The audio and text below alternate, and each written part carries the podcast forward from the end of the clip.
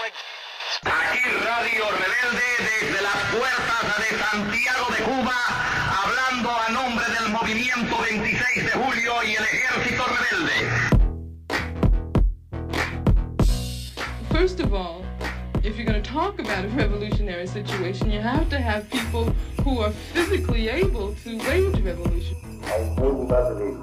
Partidários da guerra revolucionária, elas estamos empenhadas com todas as nossas forças. Que no se puede confiar en el imperialismo, pero ni tantico, nada. Black is beautiful, but black isn't power. Knowledge is power. Bem-vindos a mais uma entrevista jacobina, programa de parceria entre a revista Jacobin Brasil e a Fundação Rosa Luxemburgo, que estará disponível no formato de live aqui no canal da Autonomia Literária no YouTube, na página da Jacobin Brasil e em formato de podcast na Rádio Jacobina. A Jacobin é uma publicação impressa que oferece um ponto de vista socialista sobre política, economia e cultura. Apoie nosso trabalho e assine a nossa revista acessando nosso site www.jacobin.com.br. Eu me chamo Natália Urban, estou apresentando o programa de hoje, sou jornalista e eu contarei com a presença aqui do meu querido amigo Hugo Albuquerque, que é advogado e editor da Autonomia Literária e publisher da Jacobin Brasil, e nós dois estaremos entrevistando Ladislau Dalbor, que é economista, professor titular de pós-graduação da Pontifícia Universidade Católica de São Paulo, a PUC, foi consultor de diversas agências das Nações Unidas, governos e municípios e publicou recentemente pela editora Autonomia Literária Pão Nosso de Cada Dia e A Era do Capitalismo Improdutivo.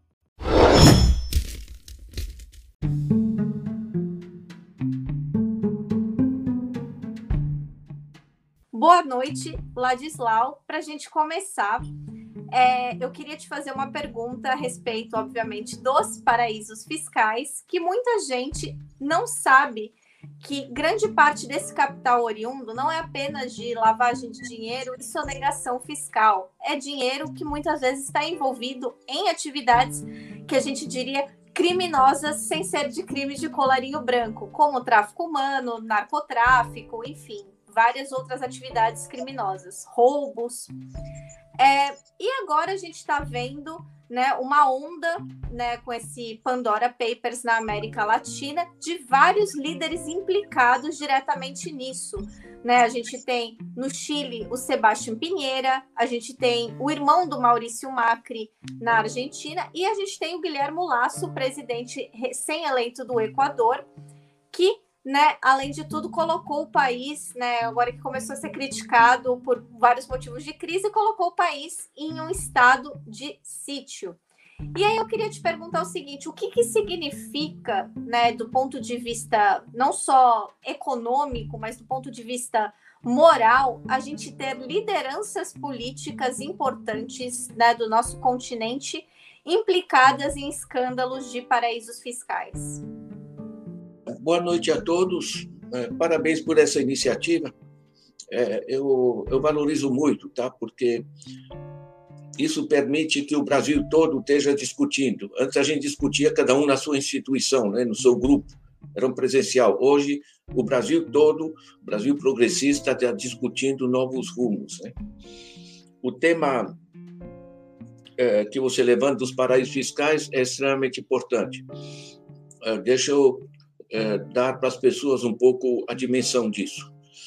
O Economist é, traz a informação seguinte: é, da, das empresas norte-americanas, as grandes corporações que têm atividades no mundo todo, os lucros é, dessas empresas, 60% são depositadas, não voltam aos Estados Unidos, não realimentam a economia americana, não são utilizados nos países onde eles executam as suas atividades, mas vão para paraísos fiscais. 60%. Estão falando das maiores corporações do mundo. Tá? É, há 20 anos atrás, segundo o Economist, era 30%. Hoje é 60%. Ou seja, é, uma, é um processo que se expandiu de maneira absolutamente é, radical. Deixa eu caracterizar um pouco. É, são cerca de 60 paraísos fiscais hoje. É, não são ilhas é, isoladas com palmeiras, como a gente imagina, mas são paraísos no seguinte: não é fora da lei, no sentido de bandido, mas é fora do alcance da lei. Porque você deposita o dinheiro em nomes fictícios, é, sem registro, e é absolutamente inacessível para terceiros para saber o que está acontecendo. Né? Quer dizer, as, as pessoas, você mencionou algumas atividades como lavagem de dinheiro, evasão fiscal. É, uma grande fonte de recursos é também o tráfico é, mundial de armas, né? Você vê grupos terroristas em qualquer parte têm armas extremamente sofisticadas, foguetes, tanques, o diabo. Quer dizer, tudo isso aí é, é um comércio, né? Então gerou-se um imenso espaço que está literalmente fora do alcance da lei. Ele não é necessariamente ilegal, mas seguramente não é legítimo. Porque é, você, é, para já, a, a, massa da população não tem como esconder dinheiro em, em paraíso fiscal. Eu, por exemplo, eu, meu, meu salário é declarado e, e meu imposto é deduzido na fonte. Todas essas empresas gostam de ter é, investimentos públicos, né? ruas asfaltadas, enfim, sistemas de energia, tudo, tudo que você gostam de ter engenheiros formados nas universidades é, públicas, etc. Certo? Mas não querem pagar os impostos correspondentes. Agora, isso é, é uma é, dá uma dimensão como ordem de grandeza. É, os números explodiram recentemente, mas é, o, em 2012, quando tivemos uma avaliação mundial do Tax Justice Network, uh, isso deu uh, entre 21 e 32 trilhões de dólares para um PIB mundial de 73 trilhões. Ou seja, não estamos falando alguma coisa entre um quarto e um terço do, uh, do PIB mundial. É um estoque, não é que sai todo ano. Tá? Isso no mundo. No Brasil, a pesquisa identificou 520 bilhões de dólares em paraísos fiscais, isso em 2012. Isso representava, na época, 28% eh, do PIB do Brasil. Ou seja, nós não estamos falando de uma, de uma coisinha, uma pequena trambicagem, coisa do gênero. Nós estamos eh, falando de um, eh, de um sistema. Né? O sistema que não necessariamente é ilegal, mas que permite eh, fazer atividades ilegais sem, sem, nenhum, sem nenhum controle. É muito importante também dizer que o dinheiro, como chega nos paraísos fiscais? Hoje, dinheiro não é mais essa coisa impressa pelo governo. Eu ainda uso, enfim, na minha idade, enfim, essas notinhas de 20 reais, 50 reais e tal. Né? Agora, isso aí está desaparecendo. 97% do dinheiro são sinais magnéticos, é virtual. Ou seja, circula na internet, circula nos no, no sistemas é, informáticos, né? E isso permite um é, distanciamento radical relativamente à capacidade de controle é, dos, dos governos. Né? com esse volume, é óbvio que os bancos, por exemplo, pega o, o BTG Pactual, que tem mais de 100 filiais em paraísos fiscais. É, isso é canalizado através de bancos. O dinheiro não chega sozinho, não cai de paraquedas nos paraísos fiscais. Certo? Ele chega através de um sistema. E os bancos sabem perfeitamente, quando estão transferindo 50 é, milhões é, de, de dólares para um paraíso fiscal, sem identificação de origem dos recursos, né? no sentido de como foram produzidos, como se gerou a fortuna, tudo isso aí simplesmente gera um vazamento planetário das economias para o interesse dos grandes grupos financeiros. Então, o dinheiro chega nos paraísos fiscais. A partir daí, ele tem um nome fictício. No caso do Paulo Guedes, é o Dreadnought, né? inventou um nome uh, complicado em, em, em inglês, certo? isso passou por bancos, e é interessante também ver de onde veio esse dinheiro. Então, em parte, é evasão fiscal. A evasão fiscal no Brasil é cerca de é, 8% do PIB, tá? cerca de 570 bilhões de, é, de reais. É, isso, isso dá mais ou menos é, 20 vezes o Bolsa Família, que se dizia que quebrou a economia, enfim, essas coisas. Né? É, isso vem também das taxas de juros. Então, quando você paga os juros que no comércio do Brasil são de nível de agiotagem, certo? 70, 80 eh, ou mais por cento.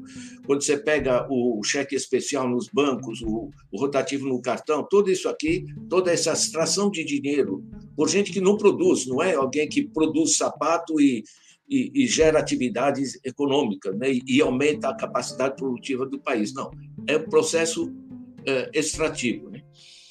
Então, o importante é que não, é pegar só o paraíso fiscal, ponto de chegada. Certo?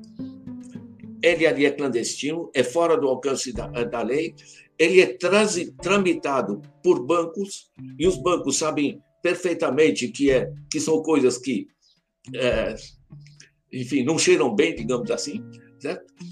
E a, a origem é, em grande parte, de sistemas é, ou de agiotagem, ou de dividendos exagerados, ou simplesmente de lavagem de dinheiro, de atividades ilegais e de, e de evasão fiscal.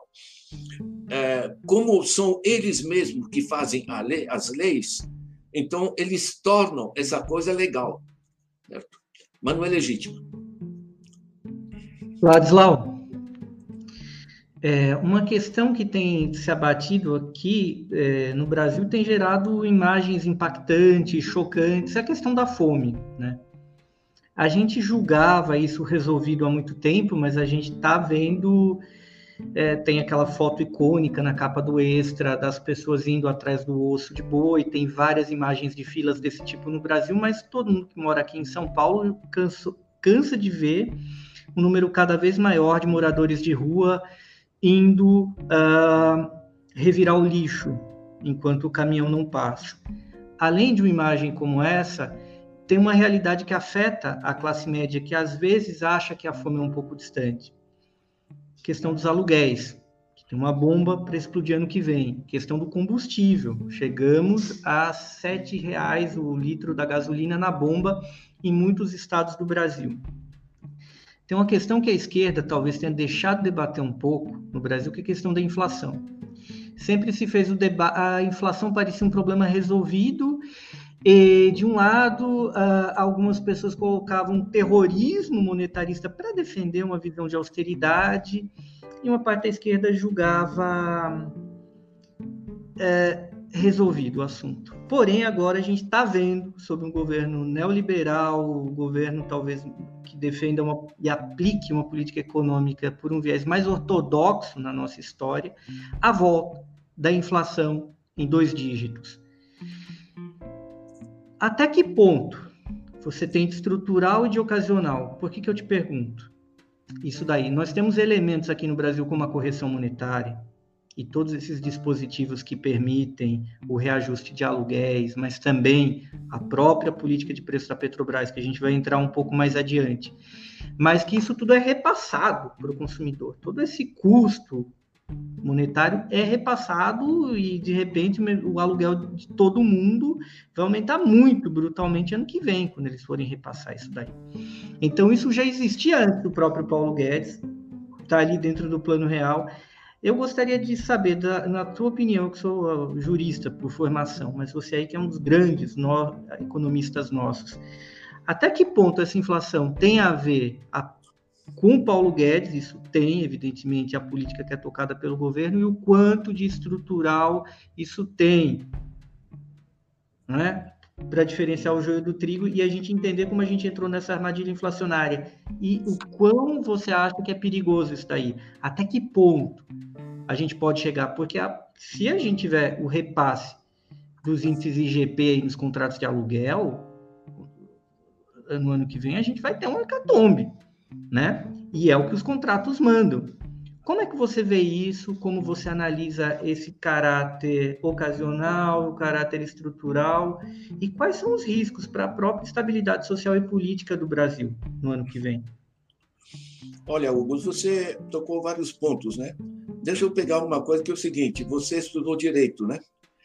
É, eu estudei, é, me formei em economia política na Suíça, na Universidade de Lausanne, na Faculdade de Direito. É, sabe por que, que é importante? Por que, que levanto isso? Porque não é possível que você tenha, de um lado, economistas que estudam os mecanismos econômicos e, de outro lado, eh, juristas que eh, montam as, as leis que regulam esses mecanismos, sem um estudar o outro. Né? Eh, eu achei na, na Suíça, eu trabalhei, estudei com bons banqueiros, com bons juristas, né? Tive que estudar direito constitucional. Por que, que é tão importante? A economia não são leis. Ciência econômica é uma palavra muito pretensiosa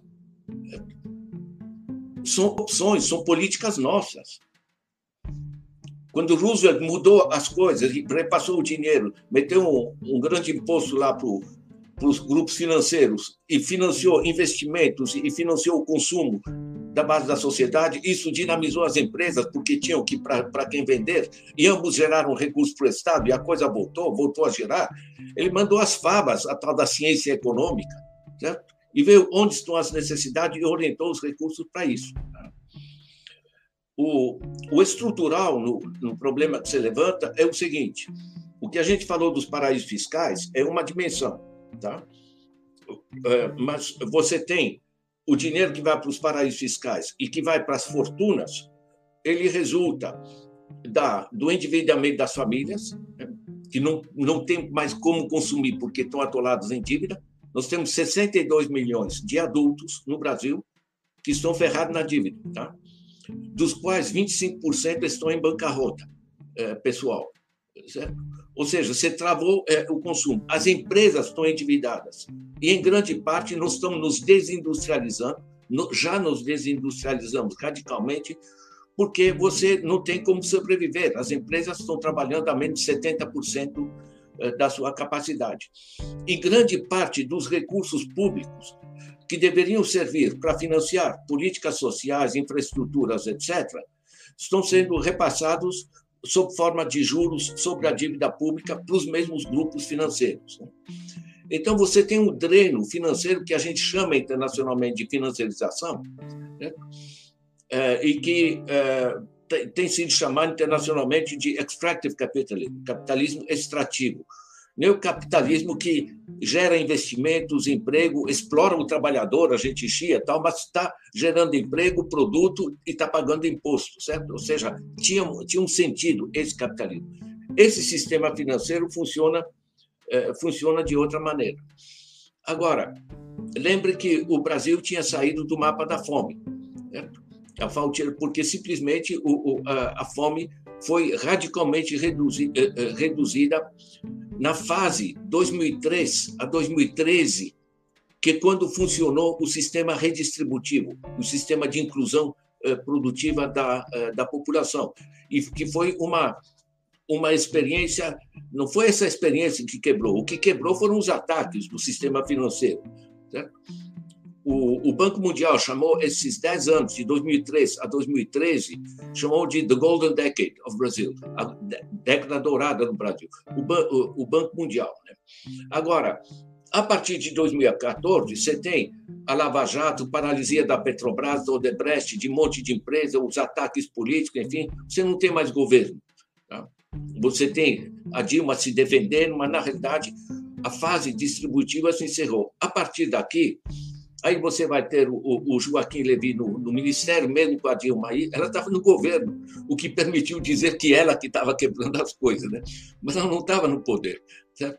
Ela nomeou o Joaquim Levy, um banqueiro, é, enfim, temos a, o teto de gastos, temos o conjunto de procedimentos que o governo chama de reformas, que a mídia chama de reformas, mas que são desmontes desmonte dos direitos, eh, direitos trabalhistas, desmonte do SUS, eh, privatização eh, das escolas estão sendo compradas por grandes grupos internacionais e, por aí vai. Né? Por que, por que, que eu menciono isso? Porque, como você quebrou a capacidade de compra das famílias, você também paralisou as empresas, porque as empresas não conseguem, não tem para quem vender. Reduziu-se muito a demanda. Então, você tem esses dois pilares centrais da economia que ficam muito fragilizados. Né? Isso aumenta o desemprego. É, veja, é um negócio estrutural importante que é o seguinte: o Brasil tem 212 milhões de habitantes, dos quais 148 milhões estão em idade ativa, 16 a 64 anos. Mas temos apenas 33 milhões de empregos formais privados. Se acrescente 11 milhões de empregos públicos, o resultado são 44 milhões de pessoas inseridas. Nós temos 38 milhões no setor informal que sobrevivem. O IBGE calcula que o rendimento deles é a metade do, do cara que tem um salário, enfim, isso que os salários são muito baixos no Brasil. Nós temos 15 milhões de desempregados, nós temos cerca de 6 milhões de desalentados, pessoas que que, que estão precisando de emprego, mas pararam de, de, de procurar porque não tem mais esperança. Isso dá mais de 50 milhões de pessoas uh, subutilizadas.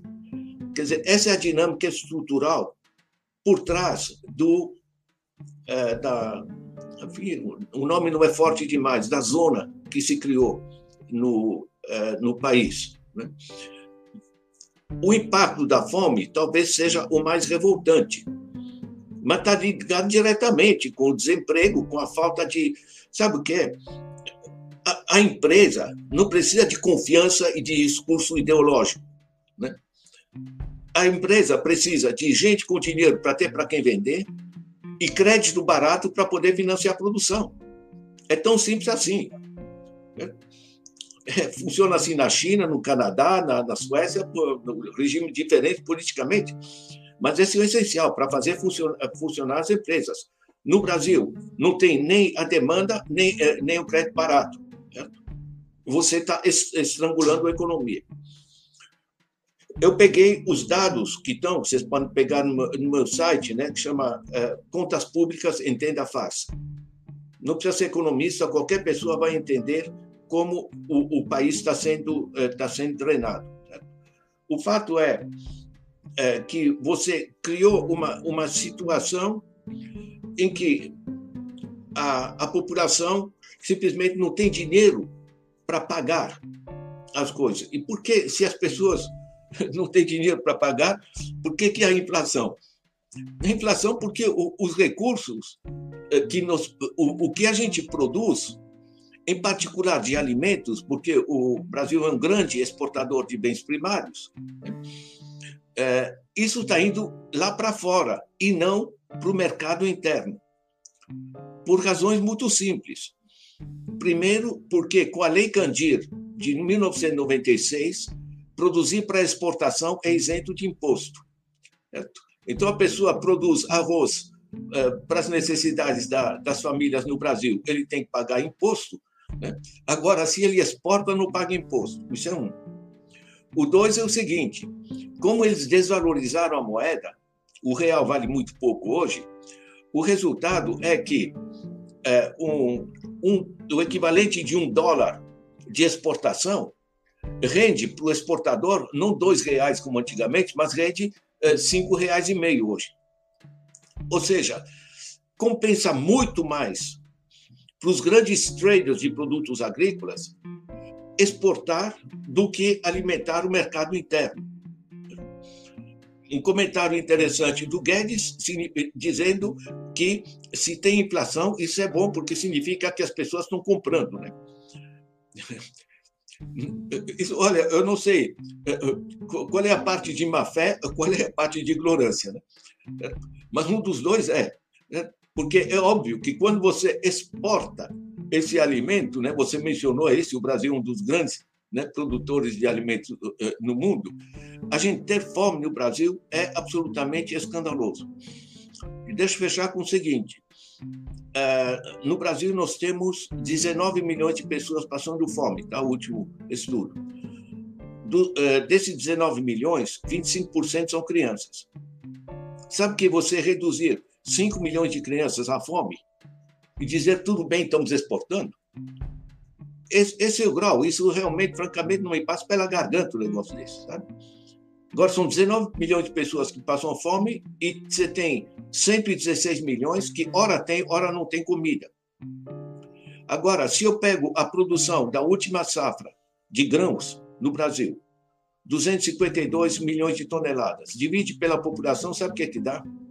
Dá 3,2 kg só de cereais, sem falar das batatas, legumes, frutas, etc. Só de cereais. Dá 3,2 kg por dia por pessoa. Esse é o nível. Certo? É aritmética, é só pegar a safra dividir. Em grande parte é soja. Meu, quem está produzindo soja podia perfeitamente estar tá produzindo arroz, feijão, milho, o diabo. Certo? Por que, que estão produzindo é, é, soja? Porque interesse é mercado interno. Isso não é só a, a, chamada elite do atraso, né? como diz o G.C. Souza, né? é, é porque uma articulação internacional. Todo o sistema de exportações primárias do, do Brasil, que são as commodities, né? é, grãos, é, é, minérios, madeira, estão destruindo a Amazônia, né? todo esse processo, ele é intermediado por, no mundo, 16 grupos financeiros. Estão todos eles em paraísos fiscais, salvo dois ou três. Aliás, salvo um ou dois estão na Suíça, em grande parte, estão em outros paraísos fiscais. São os grandes intermediários. Provavelmente vocês não ouviram falar de BlackRock, de Vanguard, de State Street. Né? É, pois veja, são discretos. É, isso são instituições que se chama de asset management, gestão é, de ativos. É, o, os ativos que administram esses três grupos, saiu no Economist também, é 19,5 trilhões de dólares. 19,5 trilhões de dólares, compare com o PIB dos Estados Unidos. O PIB dos Estados Unidos é 21,5 trilhões de dólares. Essas três empresas privadas administram 19,5 eh, trilhões de dólares. Está entendendo? O lucro que se gera com isso Agora, essas variações de preço de petróleo, de energia, coisas do gênero, é tudo na mão desse grupo de grandes traders. Né? Esses grupos. Eu peguei no, nesse meu Era do Capital Improdutivo, tem um capítulo só sobre, é, sobre é, como funcionam os nomes, onde estão, etc., enfim, com, com fontes. Está né? Aqui é o capítulo, é, o, o capítulo 7. Então, na realidade, você sabe tem gente que está chamando isso de tecnocolonialismo, né? Porque é o, é, o, é, o, é o colonialismo de exportação de bens primários, né? só que em nível tecnológico muito mais avançado. Né? Essas grandes empresas têm um monte de dinheiro, têm máquinas, têm computadores, têm grande participação nos principais, eh, nas principais redes de televisão, no sistema de comunicação. Né? É, um, é um sistema complexo. O, Manuel Castells analisa esse communication power num, é, num, num trabalho extremamente denso. É, na realidade, é um poder que se modificou radicalmente e que está gerando uma tomada de consciência planetária de que nós temos que buscar novos rumos. Veja que eu digo novos rumos, e não é, não é gente de esquerda, tá? Eu pego aqui o Financial Times. Né? Não é alguém que escreveu no Financial Times, editorial do Financial Times. Reformas radicais, invertendo a direção política predominante dos últimos, das últimas quatro décadas, portanto, neoliberalismo, né, de 1980 a 2020, precisam, precisarão ser colocados sobre a mesa os governos terão que aceitar um papel mais ativo na economia, não, não o Estado mínimo. As políticas até recentemente consideradas excêntricas, como renda básica e imposto sobre a riqueza, terão de estar presentes na composição.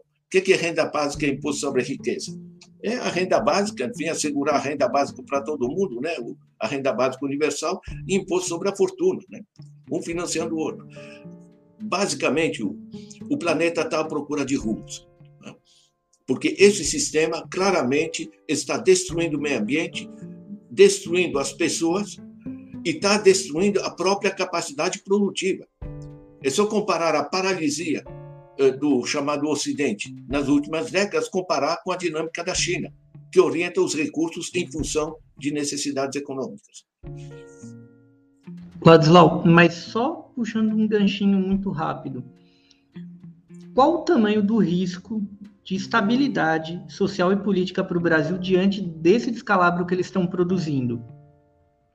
Como é que você avalia isso?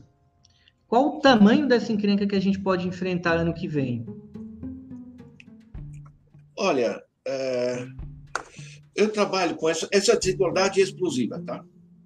Você tem ordem de grandeza. A melhor fonte é a Oxfam, em termos de divulgação, e a melhor fonte de levantamento de dados é o Credit Suisse, na Suíça. E o Credit Suisse entende tudo. Tá? Eles eh, administram fortunas, né? é mais um dos asset managers né? do, do desse, eh, desse processo.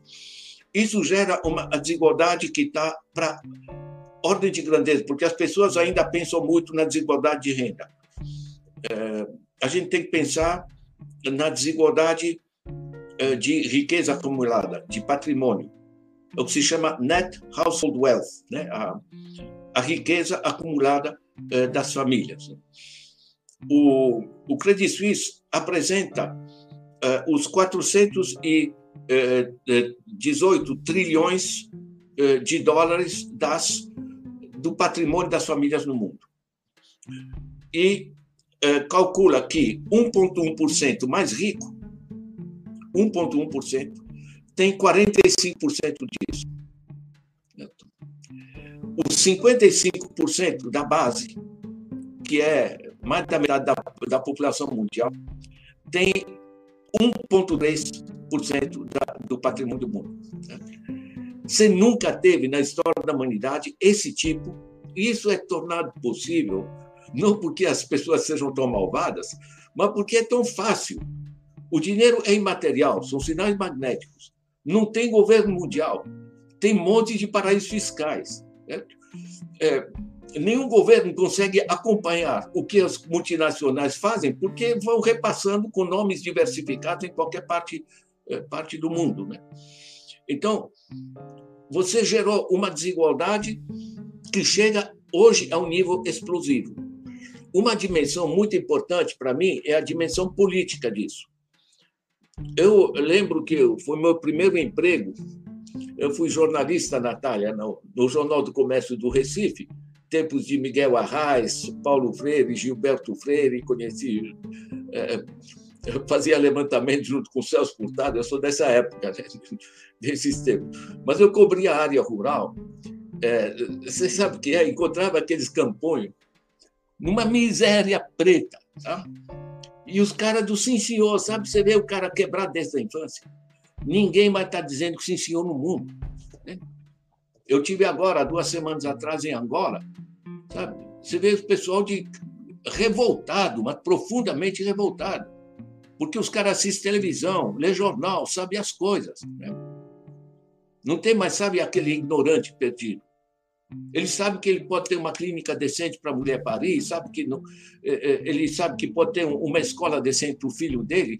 Sabe, o cara pode até sofrer, mas vê que os filhos dele não vão ter esperança. Isso aqui é, olha, pega essa quantidade de gente que está atravessando os mares aí para chegar na Inglaterra, chegar na Alemanha, chegar em, nos Estados Unidos. Aí o que que fazem esses países? Aí o, o Trump diz vamos colocar um muro de 1.300 quilômetros. Né? A muralha da China não deu certo, já era milênios atrás. Né? O, a Europa está se cobrindo de arames farpados. Né?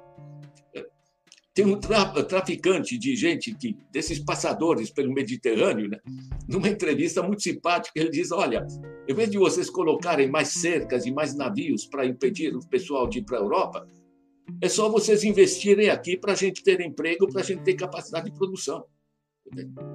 Quer dizer, essa, essa é a obviedade da, é, do processo.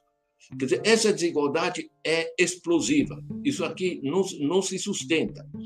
Agora, nós temos a fragilização dos partidos políticos, dos sindicatos, Porque esse sistema de exploração através de mecanismos monetários, ele é muito mais opaco, as pessoas não entendem direito, ainda mais no Brasil, quando o banco apresenta o taxa de juros ao mês, o que é uma barbárie. Né?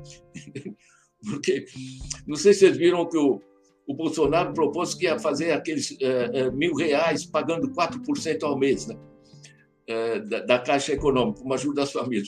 Gente, eu, quando falo isso em reuniões internacionais, a pessoa não acredita, porque R$ reais ao mês é 60%. 60%. Na Europa, o, o, o, crédito normal, sem ser uma coisa especial, normal, nos bancos, é 4% ao ano. E aqui vão, uma dádiva aí, vão fazer um negócio de, de, de, de 60%. Né? Então, há uma opacidade, porque é mais fácil organizar os trabalhadores dentro de uma empresa frente a uma pressão salarial, certo? E o cara que é explorado pela taxa de juros, certo? na televisão dizem: não, meu amigo, você tem que ter educação eh, financeira para saber aprender né? a, a pagar 60% eh, eh, ao ano. Né? O, que é, o que é vergonhoso. Né? Agora, é, o cara pode paralisar uma fábrica. Agora, o cara que está endividado, está enforcado na dívida, ele vai fazer o quê? Manifestar na frente da agência? Entende? Então, se complica muito. Agora, é verdade também que a coisa está fervendo, porque as pessoas estão simplesmente revoltadas pelo mundo todo. Eu gosto de, de, contar a história que alguns anos atrás eu, eu tive na, na Guiné-Bissau. Eu trabalhei sete anos na África, né? pelas Nações Unidas, enfim. Né? Eu parei o jipe junto de um campônio preto de turbante, descalço numa estradinha de terra, tá? um campônio como se deve. Fui falar com ele, né? E falei, olha, as chuvas não caíram, como é que vocês vão fazer, né? Estava acompanhando a situação econômica do país. Ele olha para mim com tranquilidade, sabe? Jipe, branco, e me responde com tranquilidade, sem insolência, tá? Mas duro, dizendo: Eu quero saber o que vocês vão fazer. Sabe o que é? O pessoal não está mais baixando a cabeça. O pessoal está de saco na, saco na lua, no planeta todo. Esse negócio está implodindo em termos políticos, está implodindo em termos sociais, está implodindo em termos econômicos, porque essa extração de tanto dinheiro é, pelos grupos financeiros que não produzem, tá? e metem em paraísos fiscais, que não tem grandes fábricas nem grandes empregos, é tudo? Essa financiarização ela gerou um sistema de apropriação de recursos e de através uh, de processos uh, financeiros aprofunda a desigualdade e isso gera um outro ponto, tal como tem a contradição política, a contradição social, gera também o problema ético, tá? Porque nem os pobres merecem, porque não foram eles que criaram esse sistema, nem os pobres merecem sua pobreza, nem esses ricos merecem essa riqueza. Agora, o cara esconder o dinheiro com nome aí eh, inglês complicado, né?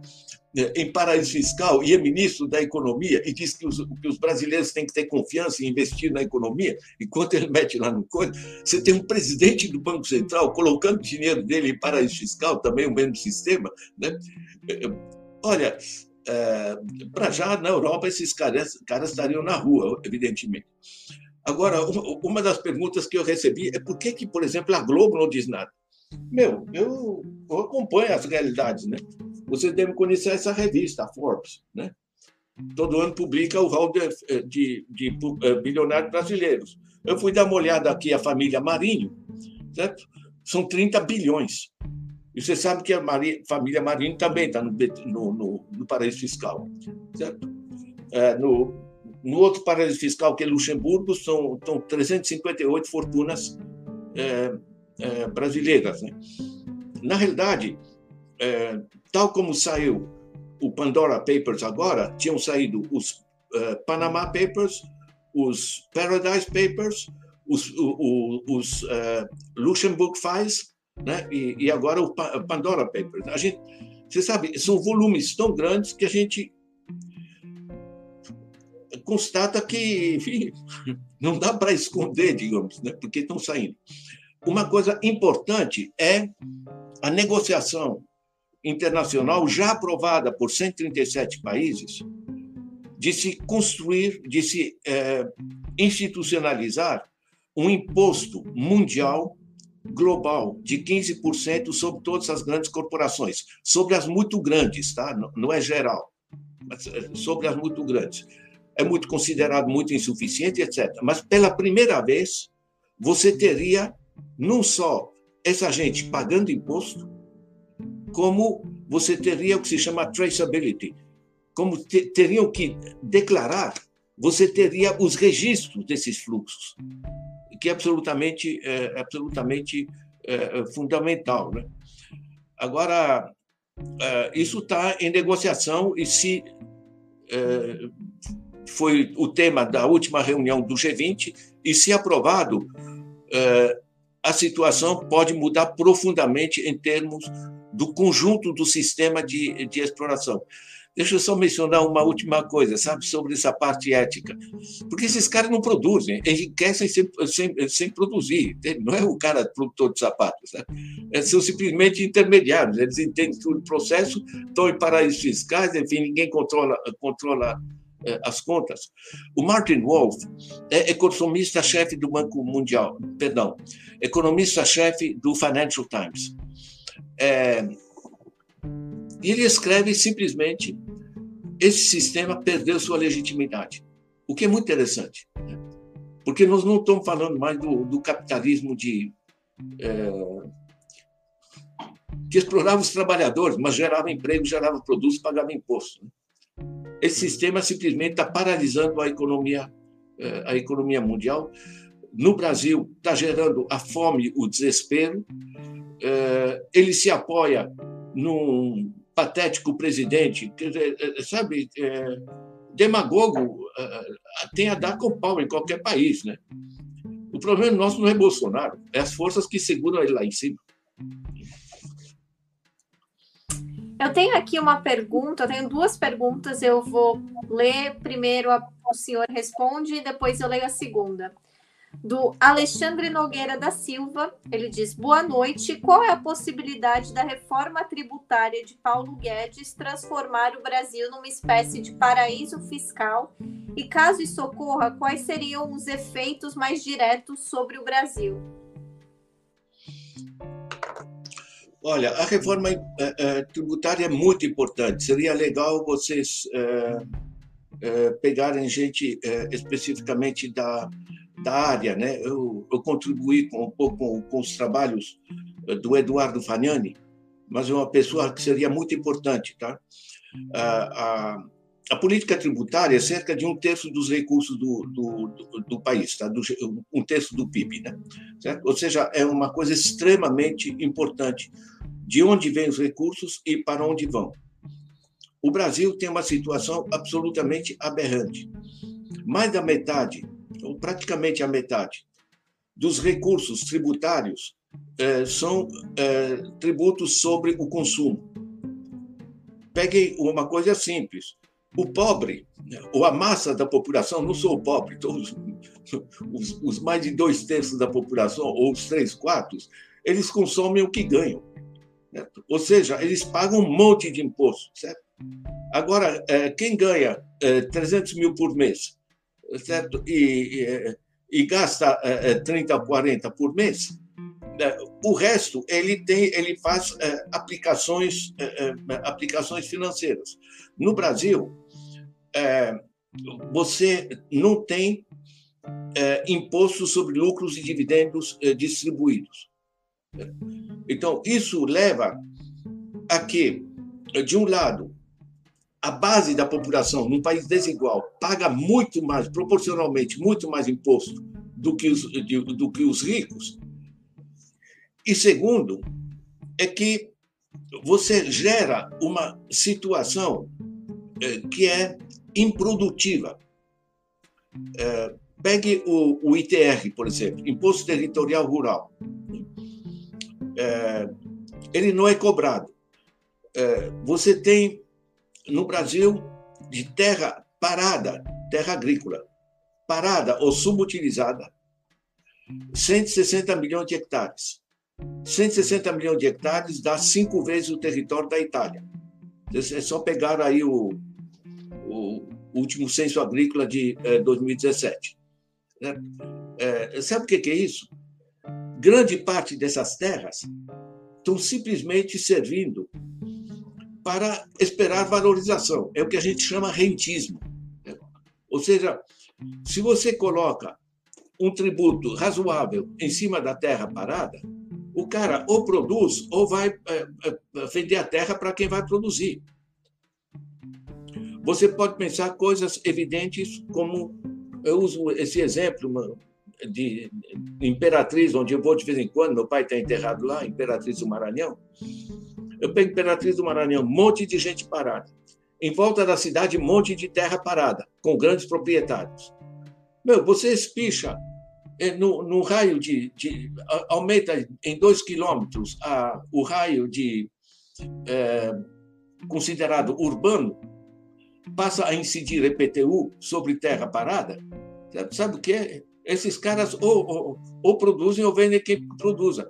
E permite você, por exemplo, fazer o que tantas cidades fazem no mundo, certo? a grande maioria, o chamado cinturão verde hortifruti granjeiro você produz alimentos frescos para a população. Você cria pequena indústria de transformação, eh, de acondicionamento de alimentos. Você gera atividade, você gera emprego, você gera, gera alimento. Meu, não é física quântica, certo? É elementar. Você tem gente parada, terra parada e coisas para fazer. E aí você vai. Eh, eh, eu vou nos supermercados, que eu faço isso, eu sou xereta. Nos supermercados, 80% do que está lá dos alimentos é trazido de caminhão de São Paulo inclusive com impactos ambientais absurdos. Esse negócio é, em grande parte, de organização, e eu trabalho, Alexandre, com essa visão. De um lado, nós temos a dimensão de injustiça, ou seja, o, o pobre está pagando proporcionalmente mais que o rico, isso é barbárie. Né? É, e dois, é que os impostos têm que é, trazer uma, é, um impacto eh, estimulando as pessoas a produzir. O que faz na Europa. Você tem, terra parada, o cara que gosta de poder mostrar o cavalinho no seu campo para madame, ele tem um imposto de um tamanho tal que ele prefere, enfim, fazer alguma coisa útil com a, eh, com a terra. Né? As propostas do, do, do, do Guedes não, não fazem o mínimo sentido. Eles se justificam basicamente na linha do de simplificar. Né? Não se trata de simplificar. Os impostos na Europa, os impostos na China e outros são é, impostos redistributivos. Ou seja, aqueles que enriquecem de maneira aberrante, comparado com o aporte produtivo, eles têm um imposto sólido que obriga a, eh, a que permite redistribuir esses recursos para quem paga proporcionalmente proporcionalmente mais. Né? Isso aqui nós temos uma proposta que é muito boa, né? Que é elaborada é, por toda uma equipe. Eu participei do coordenado pelo Eduardo Fagnani é, e que nós temos, eu acharia até legal, enfim, mas enfim, está tá online inclusive no, no, meu, no meu site, tá? A, a, a proposta é um, é, um, é um livro grande, mas tem versões simplificadas. eu recomendo é, Alexandre, o meu, o meu texto, que está. É um texto de quatro ou cinco páginas, chama é, as, é, Contas Públicas em Tenda Fácil. É, é, não precisa ser economista, tá? É, vai, vai, você vai entender, entender claramente. A reforma tributária é um instrumento extremamente poderoso. Para funcionar no Brasil, nós temos que ter uma reforma tributária os que são improdutivos e que drenam capital sem produzir, eles têm que pagar imposto forte para esse dinheiro voltar para a produção. E o sistema de intermediação financeiro, lembre que no banco, o dinheiro que está nos bancos não é dinheiro dos bancos, é dinheiro nosso. Como é que eles cobram o que querem? Sabe por que, que eles cobram o que querem? Porque eles tiraram da Constituição, os bancos, tiraram da Constituição o artigo 192, que proibia a agiotagem. Tem um livro muito legal do Zanetti que chama O Complô. Está no meu site também. Certo? Mostra, ele detalha como foi feita a ofensiva dos bancos para tirar o artigo 192 da Constituição e gerar esse sistema. Né? Então, quando eles tiraram o artigo que proibia a agiotagem, gerou o sistema de empobrecimento da população e das empresas pela, eh, pelo, pelos juros elevados. Né? Se você soma uh, a injustiça do sistema tributário e o caos do, do sistema uh, uh, financeiro de crédito, você simplesmente não tem desenvolvimento. Agora eu tenho aqui uma pergunta do Felipe Moraes, perguntando quais as possibilidades de transformação o senhor vislumbra diante da estrutura construída por essa era do capital improdutivo. Olha, nós temos sindicatos fragilizados, temos partidos políticos fragilizados. É, isso torna muito difícil as transformações. Eu, é, eu acredito é, muito na descentralização radical das políticas. Né? É, Para mim, é, é a. É, eu sou viajado, digamos assim. No tempo do exílio, eu trabalhei, eu trabalhei na, na Mongólia, na China, trabalhei em países ricos, pobres, sete anos na África, diversos países da América Latina, enfim. E eu trabalhei é, em missões da ONU, ou seja, que me permitia eh, chegar no país e ter acesso aos dados, a realmente entender, a, é, entender a, as coisas. Né? É, a descentralização é absolutamente essencial. É assim que funciona na Alemanha, funciona no Canadá, funciona na China, funciona na Suécia. Né? Pegue só o seguinte: por exemplo, dos recursos públicos, dos tributários, no Brasil, 15% são repassados por municípios. Na Suécia, 72%. Sabe por quê? Porque é onde está a população, onde estão os problemas, onde estão as escolas, onde está o, o córrego contaminado, onde estão eh, né, as necessidades. O dinheiro no Brasil é, tá, é só ver o, a guerra de quem pega o pedaço maior lá em Brasília, certo? Enquanto os municípios têm dificuldades dramáticas. O Brasil tem 5.570 municípios. Esse negócio simplesmente não, eh, eh, não funciona. Então, para mim, a descentralização radical é absolutamente fundamental. Tem vários textos sobre isso. Vocês podem pegar um, um livrinho meu que ajuda muito, que chama O que é Poder Local. Mas você põe desenvolvimento local no meu, no meu site, vocês vão encontrar uma série de, eh, de estudos. Isso é fundamental. Tá? Nada funciona com esse grau de centralização que são os caciques lá em cima é, é, que fazem a zona que a gente está tá constatando. Em termos de esperança política, a minha visão, é, Felipe, é que nós estamos demasiado centrados ainda no problema do salário. Eu acho que a gente tem que organizar uma convergência das diversas formas de desigualdade. Salarial, sem dúvida, o sindicato no que tem de poder ainda, sem dúvida. Mas tem o problema do racismo. Certo? Nós somos um, um, uma nação de maioria uh, de origem africana, ou, ou, no mínimo, em boa parte. Uh, nós temos a desigualdade da mulher. A mulher, para a mesma função, recebe cerca de 65% do salário comparado com, com o que recebe o homem. Nós temos todo o problema da desigualdade, do desrespeito e da humilhação em torno das, da, do gênero. Né? Nós temos as a imensa desigualdade de acesso às infraestruturas nas cidades. Né? O, o, o, movimento Nossa São Paulo faz estudos, por exemplo, para São Paulo e mostra o eh, que, que é infraestrutura cultural nas periferias da cidade, onde mora a maioria da população. O que eu estou sugerindo, Hugo, basicamente é o seguinte: nós temos que trabalhar com uma convergência das diversas desigualdades. É, um pouco menos de classe no sentido original, certo? Eh, e muito mais de entender eh, que as contradições dessa injustiça profunda de como o, o, o, o sistema está organizado, eh, temos que aproveitar e organizar a convergência das diversas indignações que se geram. E eu digo, as pessoas estão indignadas, estão, pessoas estão realmente podem se mobilizar, mas eu acho que o, o estruturar essa convergência é extremamente é, importante. Né? Por exemplo, também a, a contradição ambientalista. Né?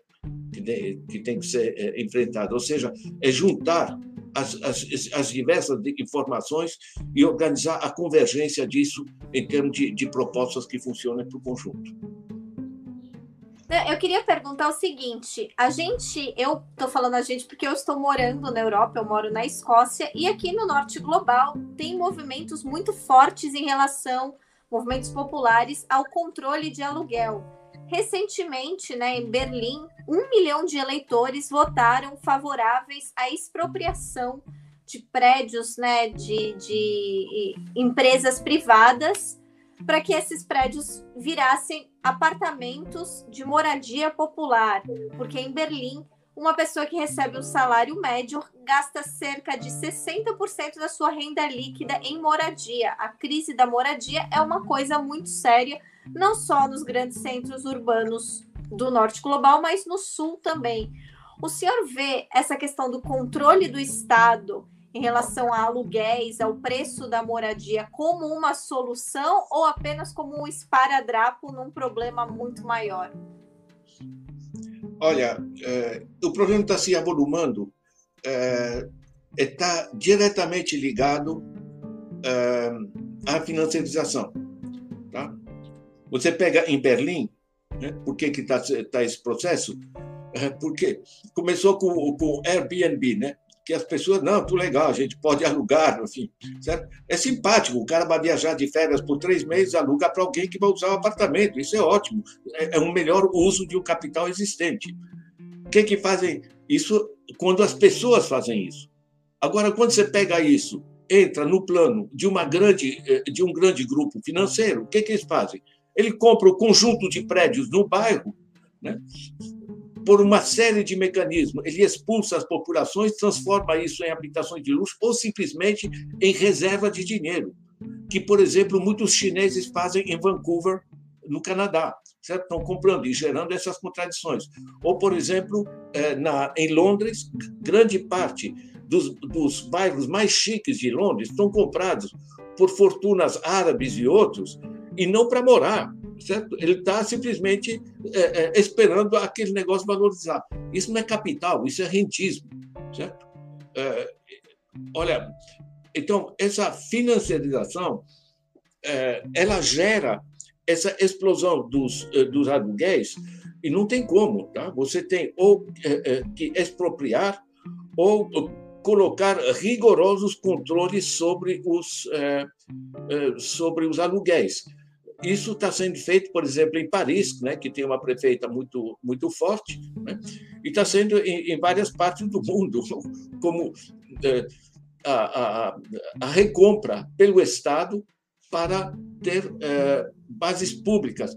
Eu trabalharia com sistemas mistos, entende? Eu não vejo mal uma pessoa poder alugar o seu apartamento né, e, e, e viver numa casinha menor e, e, ter uma compensação. Isso, isso é uma dimensão. Isso não pode virar uh, numa esfera, numa esfera industrial. Entende? Então, se você tem um espaço público de moradias uh, de aluguel barato, você gera, de certa maneira, um, um peso, um contrapeso que, que evita que as, os privados possam cobrar demais, né? porque você gera alternativas. Né? Agora, nesse tema, é muito legal vocês um dia convidarem a Hermínia Maricato, que entende tudo dos sistemas especulativos imobiliários e é um dos grandes eixos da financiarização. Ladislau, só puxando um ganchinho no que a Nath colocou, é, e esse mecanismo de correção monetária em contratos de aluguéis? Porque correção monetária também é uma coisa bem a jabuticaba bem nossa aqui também. É, como é que você vê isso? Por exemplo, tem reformas ambiciosas, como você citou, Natália também, com, com correção, mas e tirar um, um, projeto um pouco simples, criar um meio que pelo menos as pessoas não repassassem um índice IGP, passasse o, o IPCA, ou até tirasse isso. Você, como economista, como você vê isso? Olha, é... eu acho que repassar. É a primeira coisa seria taxar fortemente. É, é, tem países né, que, que, trabalham, é, que limitam a propriedade de, de imóveis. Né? eu lembro de ter visto um, artigo sobre um, um, cara aqui de São Paulo que é proprietário de 1.700 imóveis. Você gera forças especulativas descontroladas. Isso é, isso é uma grande força. Quer dizer, a especulação imobiliária é, é, é extremamente, é extremamente poderosa. Né?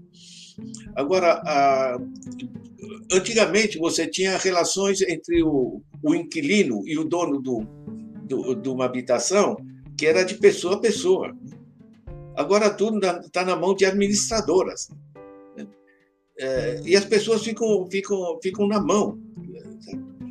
Como nós temos um, um atraso muito grande, é, eu lembro da, de uma série de doutorado que eu tive que, eu tive que ler, que é muito interessante, que no Jabaquara é, fizeram é, uma, um bairro que era relativamente é, pobre, com poucas infraestruturas, a, a, a, prefeitura ajeitou ali, né? Infraestruturas, melhoria das, casas, essas coisas, né?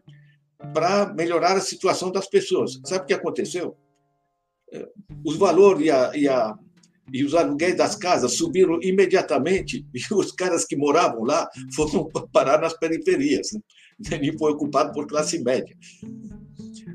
Eu acho, uh, Hugo, que essa parte aí deve ser, deve ter um, um, um, piso, digamos, ou um teto de elevação, né? de, de, de ajuste de aluguéis, que, que pode ser no nível nacional, mas a, essa é, uma, é rigorosamente uma gestão local. Se você é, dinamiza, por exemplo, é, como foi feito Minha Casa Minha Vida, você multiplica muito mais residências disponíveis, você começa a ter, a ter respostas para esse processo. Né? você é, assegurar, por exemplo, você pode comprar a tua casa na, na, na França, o, a taxa de juros que você paga sobre a casa de uma casa, portanto, o, o, de compra de imóvel, é, é 0,95%, tá? menos de 1% ao ano. Tá? É, é, nesse nível. Quer dizer, você facilita a compra, sai mais barato você comprar do que e pagar as prestações do que pagar um, um aluguel. Agora, as soluções são muito diferentes pelo, pelo fato que os, os níveis eh, econômicos e os tipos de residência no Brasil são extremamente amplos, né? Então, você tem mansões ali, enfim, você tem, você tem aqui apartamentos à venda por 14 milhões de reais aqui no, na beira do, do, do Rio Pinheiros. Né? São, são situações diferentes. O básico é o seguinte: você construir casas em quantidade não é gasto, como diz o governo, é investimento, porque gera emprego, gera produção de materiais de construção, gera melhoria da, da, da vida das famílias, reduz os custos de, eh, eh, de saúde, etc., melhora as condições de estudo das crianças, ou seja, é um ganha-ganha nesse processo. Né? São políticas, políticas habitacionais. Eu, o, que eu, o que eu peguei nesse, nesse livro né, é justamente setor por setor mostrar que soluções existem. Daí, tá tem que dar um para a Natália. que soluções existem nesse, é, é, nesse, nesse processo. Queria lembrar que, que esse livro e os outros estão todos disponíveis online gratuitamente. E continuam vendendo, porque são usos complementares. Né? Um professor num colégio, muitos usam os meus livros, recomenda para os alunos, pegam o capítulo 12 desse livro aí, está é, online, gratuito, e a gente discute na próxima aula. Né? Não vai dizer para os moleques comprarem o livro. Ou seja, é, é, é, um, é um uso que a gente tem que. e faz parte das oportunidades. Tá? porque o conhecimento ele pode se espraiar de, de maneira gratuita. Coisa que a gente está fazendo aqui agora. Vamos cuidar da vida, gente.